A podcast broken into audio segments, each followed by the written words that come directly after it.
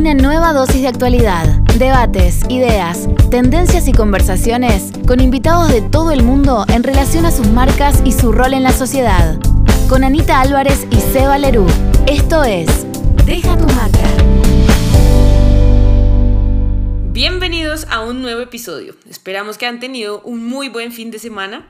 Muchísimas gracias por los mensajes y por los comentarios que nos han enviado a la cuenta de Instagram, arroba deja tu marca, guion abajo P de podcast. Poco a poco estamos respondiéndoles y ya estamos preparando un espacio en nuestras redes para las nuevas marcas locales que están consolidándose.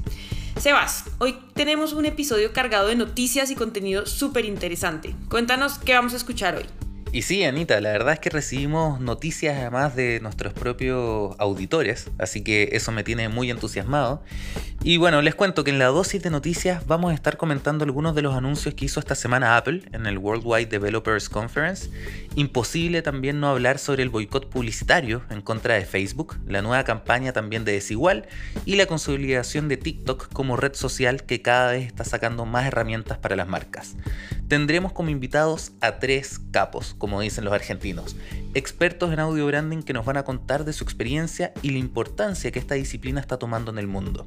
En el Elevator Pitch tendremos una marca que busca convertirse en el primer coworking online de la TAM, que conecta consultores, coach y speakers con clientes. Y finalmente, como en todos los episodios, aplaudiremos buenas acciones de la semana. Vamos por la primera sección. Esta es la dosis de actualidad. No podemos dejar de hablar de lo que pasó en la conferencia de desarrolladores de Apple la semana pasada, donde se dieron a conocer profundos cambios tanto en el iOS 14 como en el Mac OS eh, y con la llegada del Big Sur y la introducción de los procesadores Apple Silicon. Se habló también de la función Picture in Picture que permite continuar la reproducción de los videos mientras estás usando otras apps en tu iPhone.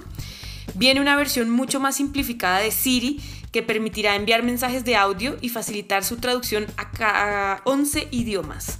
Para todos los que les gusta montar bicicleta como tú, Sebas, Apple Maps entregará información sobre las rutas de ciclismo y también sobre puntos de carga para vehículos eléctricos.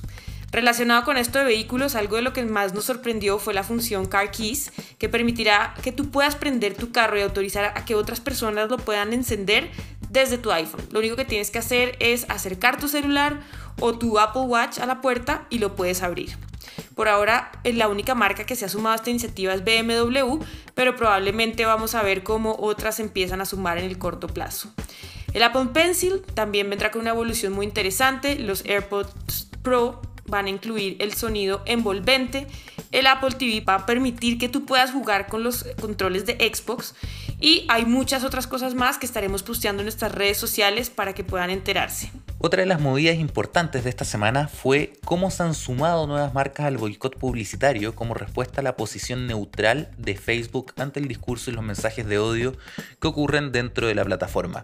El boicot, organizado por grupos de defensa de los derechos civiles y que han alentado a anunciantes como The North Face, Verizon, Patagonia, Ben Jerry's y Unilever, así también como a compañías locales y más pequeñas, a que detengan campañas publicitarias en Facebook e Instagram hasta que esta compañía no tome acciones significativas para que frene el discurso de odio y la desinformación. Recordemos cuando hablamos de una marca como Unilever estamos hablando de todas las marcas de su portafolio, como DAV, Lipton, Axe, Sedal, Knorr, entre muchas otras.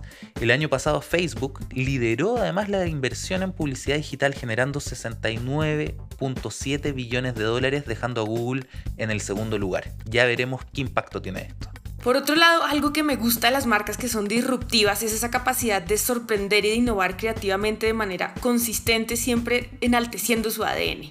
Y Desigual es una marca que lo hace muy bien. Esta marca española de ropa lanzó su campaña de rebajas con un insight y un concepto muy poderoso con el que probablemente todos los que estamos en esta cuarentena y los que seguimos en el lado de Latinoamérica eh, guardados nos retumba la cabeza. Y es tu culo está aburrido porque es mejor darle vueltas al culo que a la cabeza, porque después de tantos días tu culo se lo merece, porque tienes aborrecido el pijama y porque la gente está harta de verte la cara. La campaña Move Your Culo busca animar a la gente a que salga a la calle tras el confinamiento, en Europa claramente, y van a ver en su videoclip que tiene por todas partes, desde la música que eligieron, las imágenes, las artistas que participaron y que hacen parte de este video, van a ver la firma por todas partes de esta marca transgresora eh, y que se ha, ha sido reconocida por esto. Estará en nuestro Instagram, no se lo pierdan porque es bastante interesante. Por otra parte, TikTok está trabajando nuevas soluciones para que las marcas puedan ser narradores creativos y participar de forma efectiva en la comunidad, bajo un concepto muy interesante que es Don't Make Ads, Make a Connection, New Trends, News, Someone's Day, ¿cierto? Entonces, básicamente, que no hagas publicidad, ¿cierto? O sea, están quitándole este como relación transaccional básica que generalmente trabajan las marcas desde el punto de vista publicitario. Están hablando realmente de generar vínculos a través de eh, la conexión que ellos puedan crear, ¿cierto? O desarrollar creativamente con las personas. Entonces TikTok presentó su último efecto de realidad aumentada para marcas llamado Branded Scan. Y además está probando una plataforma llamada Creator Marketplace, donde las marcas pueden eh, descubrir y asociarse con creadores de contenido innovador en campañas de marca pagadas para impulsar la notoriedad y atraer nuevos clientes. Esta semana tenemos el honor de tener a tres expertos en Sonic Branding. Estamos con Gabriel Agüero, Dalmiro Lacase y Mauro González, productores y músicos profesionales y que en conjunto fundaron Drop Music Branding, una agencia musical especializada en Sonic Branding que desde Buenos Aires ha trabajado para marcas como DirecTV, El 3 en Argentina, Copeuch en Chile, varios influencers, músicos, podcasters en todo el mundo, así que bienvenidos a los tres. Muchas gracias. Muchas gracias. Muchas gracias, buenas noches. Bueno chicos, partamos por lo que es eh, lo primero, digamos, y lo que muchos de nuestros auditores deben estar preguntándose hoy en día. ¿Qué es el Sonic Branding? Esto del sonido, esto que tiene un nombre tan vanguardista. Hola chicos, mi nombre es Gabriel Agüero y bueno, primero quería agradecerles por habernos invitado al programa. Los escuchamos siempre. De hecho, trabajamos con ustedes en el programa. Y el Sonic Branding es el diseño de la comunicación de las marcas a través del sonido. Es cómo las marcas se comunican con su público, con sus empleados, con todos los interesados y todo el mundo que rodea a las marcas a través del sonido. Si quieren y están dispuestos, eh, podría pasar a ilustrar un poco algunos ejemplos para que la gente entienda de qué estamos hablando. Recordemos que hay en el, mundo del Sonic Branding hay varios assets, así como en la, parte visual del branding de las marcas, tienen componentes que forman la identidad, ¿no? En este caso, Gabo va a mostrar eh, un componente central, que es el audiologo, que ahora la, la palabra se explica sola, pero vamos a ver ejemplos que conocemos todos. Gracias, Mauro. Por ejemplo, eh, luego de un arduo día de trabajo, llego a mi casa y me siento en mi sillón y quiero ver una película. Entonces prendo el tele, elijo lo que quiero ver y se escucha esto. ¿Alguien me puede decir qué marca es? Yo, Netflix. Muy bien. O por ejemplo, se puede escuchar esto también.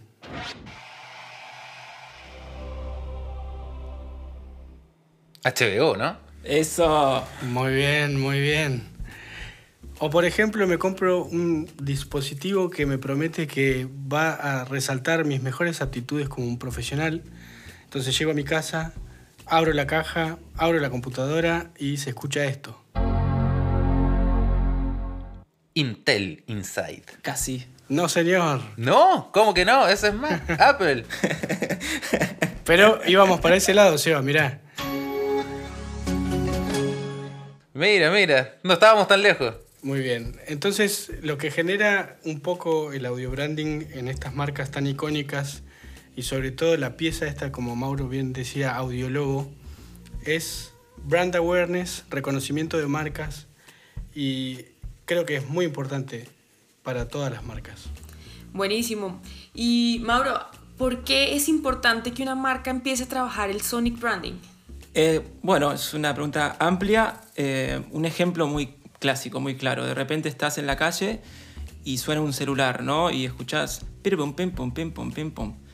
Bueno, todo el mundo que está alrededor sabe que vos tenés un iPhone y Apple se está haciendo presente en ese lugar con toda esa gente en un lugar público y es ahí es donde está la llegada de la marca, ese extra que te permite este, el audio, ¿no? Bueno, hoy en día es un must para las marcas, eh, con todo lo que es la revolución audiovisual, ¿no? Todo lo que se ve puede sonar, los dispositivos eh, suenan y, vos podés ver y escuchar, o sea, están dos sentidos involucrados en todo esto. Entonces es prácticamente perderse el 50% de la llegada que tenés con tus clientes, ¿no? Eso me parece un punto súper importante. Ya no pasó de ser un lujo para marcas importantes eh, a ser algo crucial, para, por lo menos desde nuestra óptica, ¿no? Sí, y también es muy importante porque al tener una voz de marca, por ejemplo, que también es un asset muy importante, humaniza las marcas, las acerca a su público. Em, las hace únicas, o sea, no hay dos voces iguales y no hay dos audiólogos iguales, es la idea. O sea, es como completa y, genera, le da profundidad a la experiencia de marca y, al cliente genera como una conexión emocional que es una capacidad de la música muy importante, la música y el sonido, que conecta. Entonces es clave para las marcas que buscan relacionarse con sus clientes de una manera más fuerte. Por ahí también leí en un, en un estudio de la Universidad de Leicester que las marcas que tienen un sonido propio tienen un 96% más de recordación versus las que no lo tienen. ¿Cómo lo han visto ustedes? ¿Cómo lo han vivido? ¿Qué les han dicho sus clientes al respecto? Es bastante cierto ese dato, no sé si el 96% exactamente, pero eh, creo que las marcas que uno recuerda, todas tienen sonido. O sea, es, es muy difícil recordar una marca, incluso con los viejos jingles, que hoy están muy fuera de moda, pero realmente yo me acuerdo de jingles de, del pueblo en donde nací, de mi infancia. Cantate uno. Me hacen revivir cosas. Cantate uno. No, no, no. Cantate el del, número de teléfono, dale, por favor. Ok, ok. Esto, esto, esto fuera de joda, pero me acuerdo el número de teléfono de un remis de Neuquén. O sea, 48 2066 ta ta ta ta remis canciller. Más efectivo imposible. Después de tantos años. Más efectivo imposible, exactamente. Creo que, como dijo Mauro antes, tener audio branding creo que es un must. Nos ha pasado de cruzarnos con, con clientes o potenciales clientes que nos han preguntado o nos han comentado que ellos creían que tener audio branding era una cuestión de grandes empresas, de grandes marcas de empresas con mucho presupuesto. Y realmente hoy no es así, porque todas las marcas comunican a través de redes sociales, de, YouTube, de, bueno, ustedes saben, sobre todo con la situación de ahora como está, tiene que comunicar a través de todo medio cuando sea disponible y, y es un must. No podés no tener sonido. Exacto, y de hecho también hablando de algunos estudios, el otro día leía un dato que dice que aproximadamente el 61% de los comerciales eh, son escuchados y no vistos. O sea, imagínense el potencial que tiene para alguien, para alguien que maneja una marca, que sus consumidores, toda la plata que él invirtió en generar un comercial que se vea en la tele, que no lo van a ver, pero que tienen ahí la tele prendida y escuchan, identifiquen directamente que es su marca la que está ahí presente y no cualquier otra que puede estar utilizando alguna canción con alguna licencia, ¿no? A mí lo que me gustaría marcar ahí es que lo que nosotros tratamos de hacer es eh, ser buenos en, el amplio aspecto de la palabra y no generar eh, polución sonora. Tratamos siempre de ir por el lado orgánico y por el lado de que sea de buena calidad lo que hacemos y no, como dije recién, eh, un jingle que te llame la atención o que tenga una explosión o algo así que... Porque justamente nosotros no podemos cerrar los oídos. Entonces, eh, sí, tenemos que ser muy responsables con cómo utilizamos los sonidos. Es invasivo porque si no es, hacer del mundo un lugar peor, claro, es muy invasivo. Y ese concepto, eh, Gabo, que mencionas de polución sonora me parece súper interesante. Eh, ¿Cómo hacen precisamente o cómo es el proceso de creación para una marca? ¿Cómo se sientan ustedes y empiezan a crear o cómo eligen qué tipo de sonidos, de instrumentos, de, de ritmos son pertinentes para una u otra marca?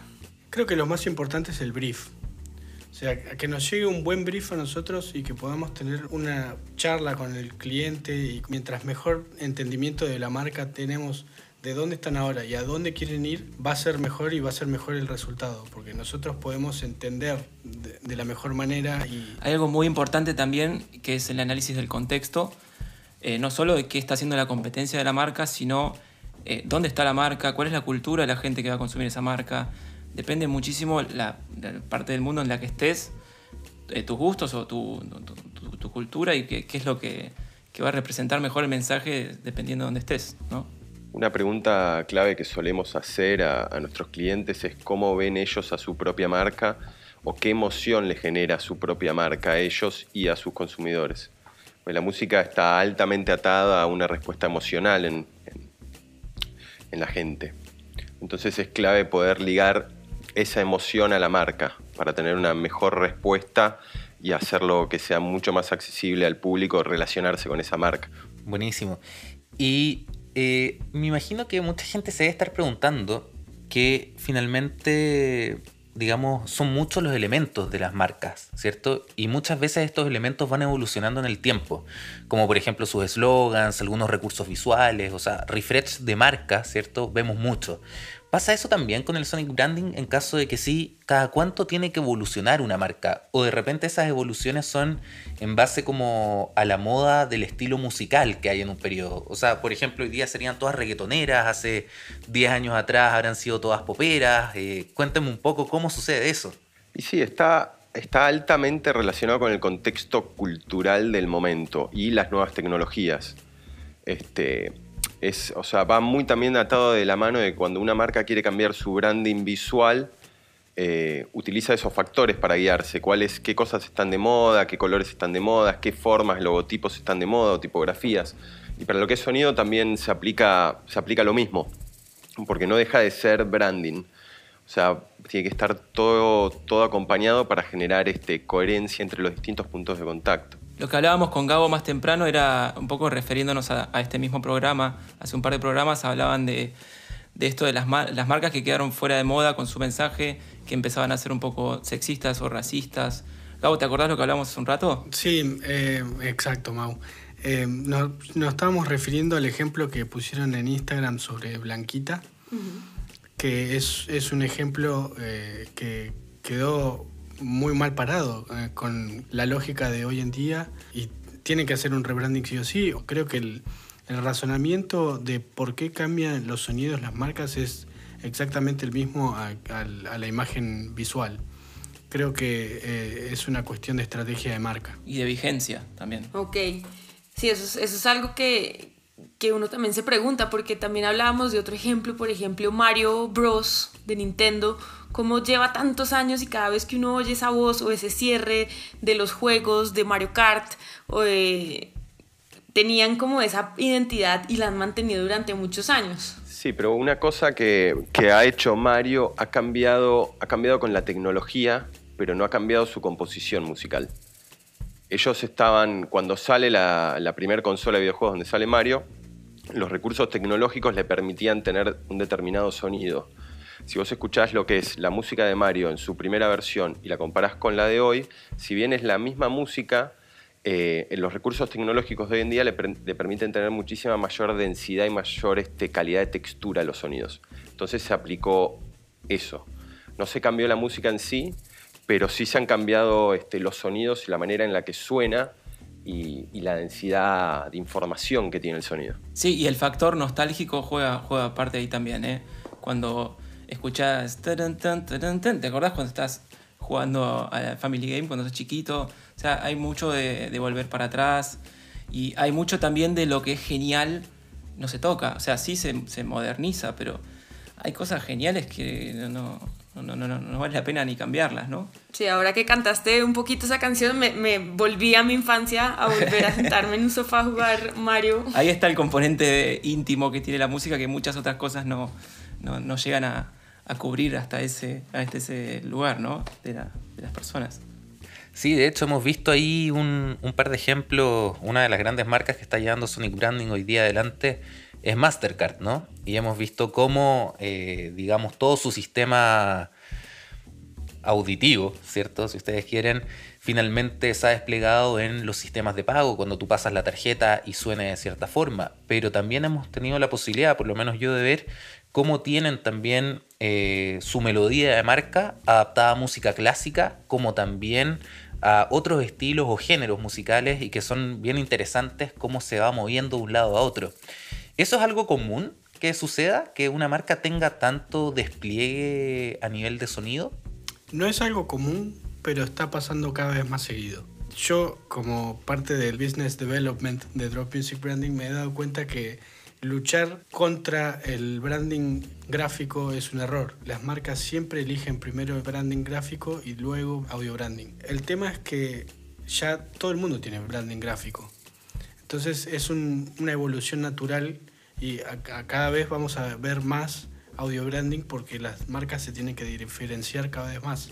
Sí, hay una cosa también, el, el, el audiólogo, la pieza musical, se puede, se puede traducir a, en parte se puede traducir a lo que sería el nombre de la marca. Entonces vos no cambiarías por ahí la melodía en sí, pero sí ponerle los instrumentos con los que generás esa melodía para adecuarte a un contexto cultural nuevo, en el sentido de por ahí, ponele, vos sacaste un audiólogo en la década del 80 donde la guitarra era súper popular, este, y hoy en día por ahí te queda fuera de moda y cambiarías ese instrumento y no cambiar la, melodía en sí, te, sería una evolución del audiólogo, pero sin salir del, contexto de la marca en sí. De hecho, un buen audiólogo, para, para mí y para nosotros, eh, tiene que ser adaptable, es una de las, de las cosas que buscamos, una de, de las cualidades que buscamos cuando componemos. Que sean adaptables quiere decir que si yo hoy lo hago en formato bachata, el día de mañana la marca se fue para un lado más X y lo podemos adaptar a algo más moderno o algo, lo que sea. Es lo que estaba diciendo Dalmiro, digamos. Y con todo el mundo de la tecnología avanzando fuertemente y sobre todo hoy, digamos, con, esta pandemia que al final nos tiene a todos encerrados en, las casas y ustedes probablemente ni siquiera pueden estar trabajando en el estudio, eh, todos juntos como lo hacen de costumbre, eh, ¿Cómo se compone finalmente o cómo se hace su trabajo? ¿Es una forma de trabajar como la música de forma artesanal o hay mucha tecnología de por medio? Las dos cosas, primero que nada. Eh, por suerte nuestro trabajo eh, se puede hacer, siempre lo hemos hecho de manera remota, con el cliente, entre nosotros. Es nuevo esto de trabajar en, cada uno en su casa pero hemos encontrado una manera muy, muy, muy práctica de enviarnos cosas y por ejemplo, tengo un, beat, le digo, mira, Gabo, no se me ocurre más nada, se lo mando, él sobre eso escribe una línea de piano, lo vuelve a subir, es todo con mucho drive de, Google, ahí manejamos todo. Y, mucho home studio, tuvimos que hacer inversiones eh, para trabajar desde casa eh, con la mejor calidad. Eh, pero bueno, no, no, no, lo tomamos como un impedimento, sino que nada, estamos cultivando un poco lo que es trabajar en casa y este workflow a distancia que la verdad que está, muy bueno, eh, tiene muchas ventajas. Y ahí en cuanto a, la tecnología o lo artesanal desde el punto de vista creativo, porque a mí además me ha tocado verlos trabajar en algunos proyectos bien entretenidos, no voy a dar la marca todavía porque no está listo, pero ustedes han hecho, por ejemplo, sonidos eh, que ni siquiera vienen desde instrumentos, vienen incluso de alimentos. Eh, ¿Cómo viene todo ese proceso creativo? ¿Qué elementos toman en consideración para generar sonidos? Bueno, para, este, para esta pregunta en particular hay un caso que hicimos acá en Argentina, hay una marca que se llama Be Pure y venden eh, alimentos naturales envasados en unos frascos muy lindos, eh, de todo, miel, semillas, lo que se te ocurra, eh, café, demás. Y ese proyecto fue todo lo que compusimos para esa marca, fueron sonidos que salieron de los productos, vinieron ellos mismos, los dueños de la, de la marca, con cajas y cajas de productos y cosas y frascos. Y estuvimos dos, tardes eh, grabando, parecíamos locos, pero estábamos ahí con el micrófono súper concentrados tratando de, grabar, no sé, una nuez partiéndose. Todo eso es materia prima para, nosotros, es, es, la nueva manera de pensarlo también, eh, no estar pensando en instrumentos o bajarse sonidos. Se trata de hacer tus sonidos, se trata de que sean lo más personales posibles. Eh, no hay un template o un. No, vamos a usar para un audiólogo una cosa prefabricada pensada en otra cosa. Estamos en una etapa de, crear y de hacer muy artesanalmente nuestros sonidos, tomando objetos random de la vida, un vaso, una taza, una copa, una puerta, lo que sea. Eh, una puerta puede ser un, gran bombo de repente, una copa de cristal puede ser un hermoso piano. O sea, es muy loco, la tecnología te permite irte para lugares que, no puedes ni, ni, imaginarte. Volviendo un poco a lo, a lo que decía Mauro, siempre, siempre que podemos nos gusta pensar la marca, una marca como un objeto fractal, en donde sus propios elementos puedan formar su propia música. Utilizar la misma marca, el mismo objeto, el mismo producto para poder este, componer. No todas las marcas lo permiten, pero siempre, siempre que podemos este, lo utilizamos. En el caso de Bipure, como dice Mauro, que es una marca de alimentos, literalmente su producto es lo que suena en su audiólogo. Hay un proceso de edición acompañado por lo que nos permite hacer la tecnología, pero cuando le sacás todo el maquillaje y todo lo que le ponemos arriba, lo que suena es la marca en sí. Creo que la idea básicamente es que mientras más único, mejor. Que sea irrepetible, que sea eh, algo que, no se pueda lograr con, ni, siquiera con instrumentos convencionales, como creo que la, la pregunta de Seba iba por ese lado, que hemos grabado y en mi opinión personal son las sesiones de grabación que más me gustan desde una papa, una cebolla, a, porotos cayendo a una mesa, a, frascos rodando. O sea, todo es un instrumento, todo suena.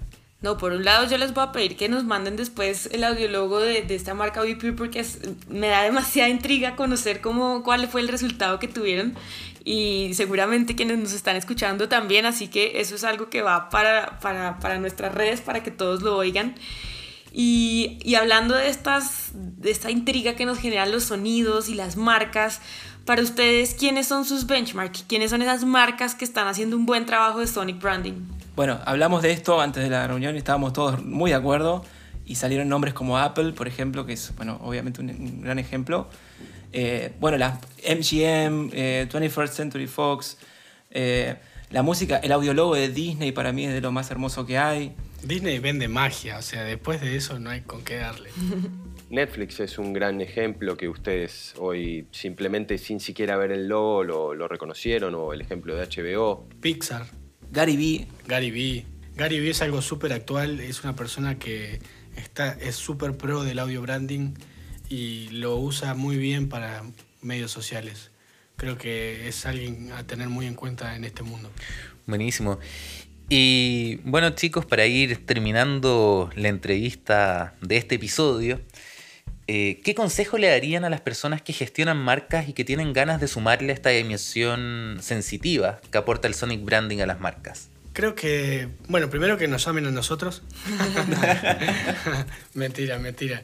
No, creo que esta, eh, esta pregunta es clave cómo arrancamos la entrevista, que es un must. Realmente no es un lujo tener audio branding para una marca, es un must.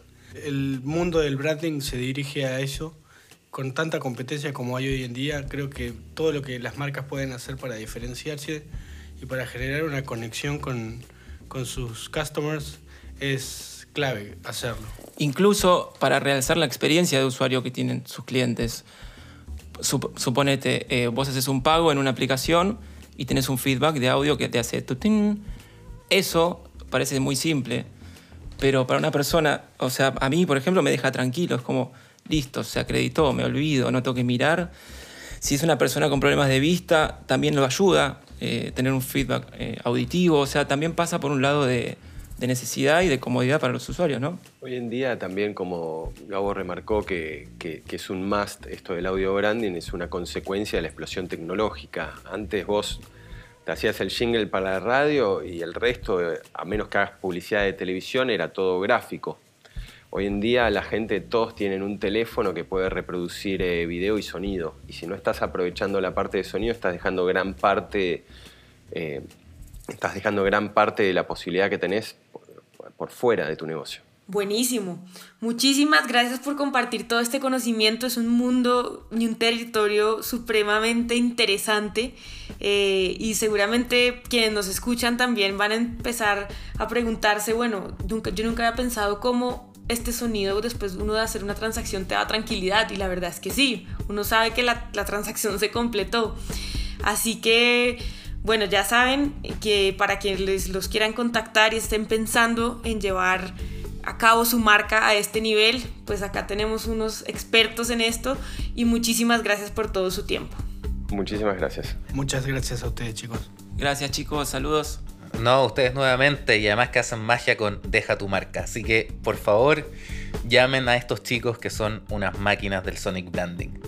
Bueno, Anita, vamos a la próxima sección con el Elevator Pitch.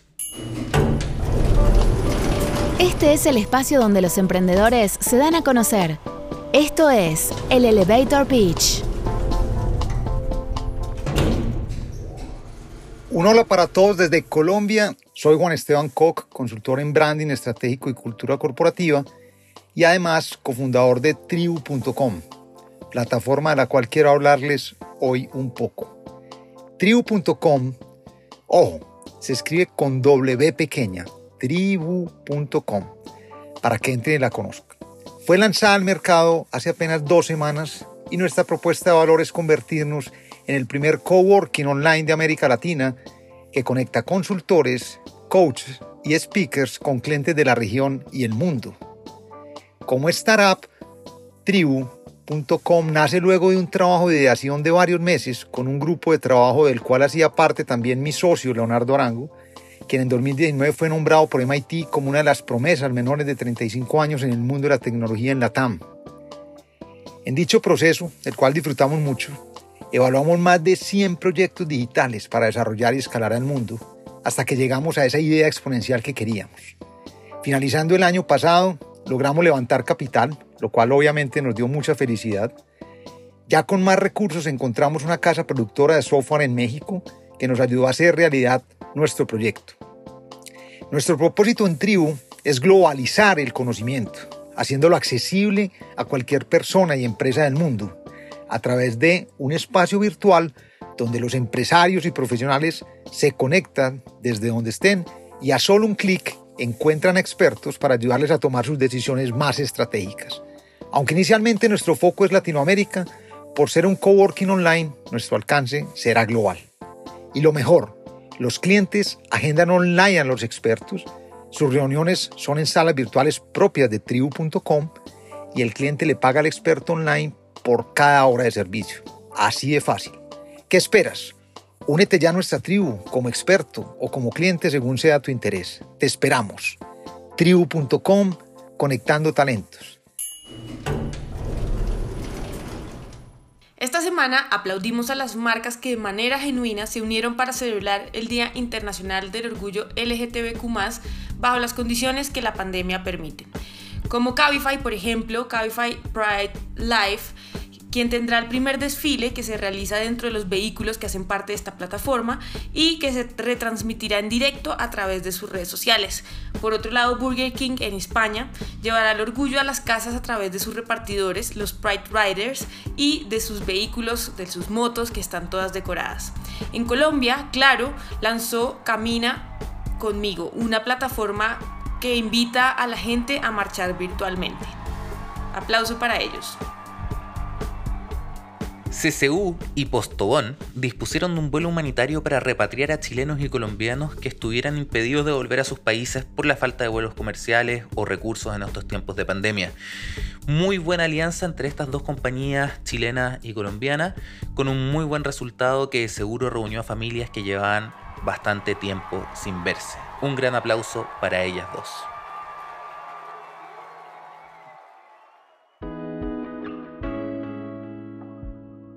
Y así se termina un nuevo episodio. Si quieren que hablemos de un tema en especial o quieren ser los próximos emprendedores en presentarse, escríbanos o mándenos un mensaje de audio en el link de la descripción. Los invitamos a que nos sigan y nos compartan en Instagram. Estamos como arroba deja tu marca guion bajo P de podcast. También en Spotify, Apple Podcast y muchas más. Hasta el próximo episodio de Deja tu marca.